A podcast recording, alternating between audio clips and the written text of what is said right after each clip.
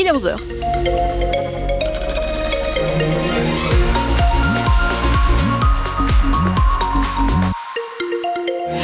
Et nous retrouvons le petit point météo de Léa Giraudot. Oui, tout à fait, avec à Besançon et à Vesoul, mais aussi sur le Haut-Doubs. Il est 2 degrés aujourd'hui, en ce moment même, 3 degrés à Dole, et le soleil qui perce enfin peu à peu les nuages matinaux.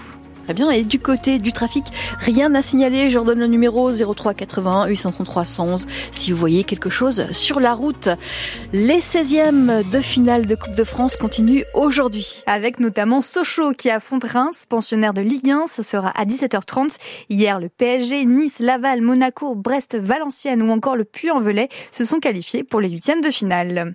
Contre la loi immigration, 450 manifestants rassemblés en ce moment même sur l'esplanade des droits de l'homme à Besançon à Pontarlier, le rendez-vous était fixé à 11h, place d'Arson. Les opposants à cette loi dénoncent donc une loi contraire à la devise liberté, égalité, fraternité et des dispositions contraires à la, Constitution. Le Conseil constitutionnel qui doit d'ailleurs rendre sa décision dans quatre jours. Les compagnons du devoir ouvrent leurs portes en Franche-Comté. Leur seul centre de formation est basé à Besançon. Trois CAP y sont proposés chaque année, comme la menuiserie. Les portes ouvertes des compagnons du devoir, c'est jusqu'à 17h30 au 25 rue Jean Virch à Besançon. En Ukraine? Une frappe, une frappe pardon, sur un marché euh, de Donetsk qui a fait au moins 13 morts et 10 blessés ce matin, annonce des autorités euh, pro-russes de cette localité de l'Est du pays, sous contrôle russe depuis 2014. 25 000 morts et près de 63 000 blessés. Voilà le bilan glaçant de 106 jours de bombardement israélien à Gaza. Une offensive lancée après les attaques du Hamas le 7 octobre dernier. Hier, 200 personnes ont encore manifesté en soutien à la Palestine à Besançon. Et puis 11h02 sur France Bleu Besançon.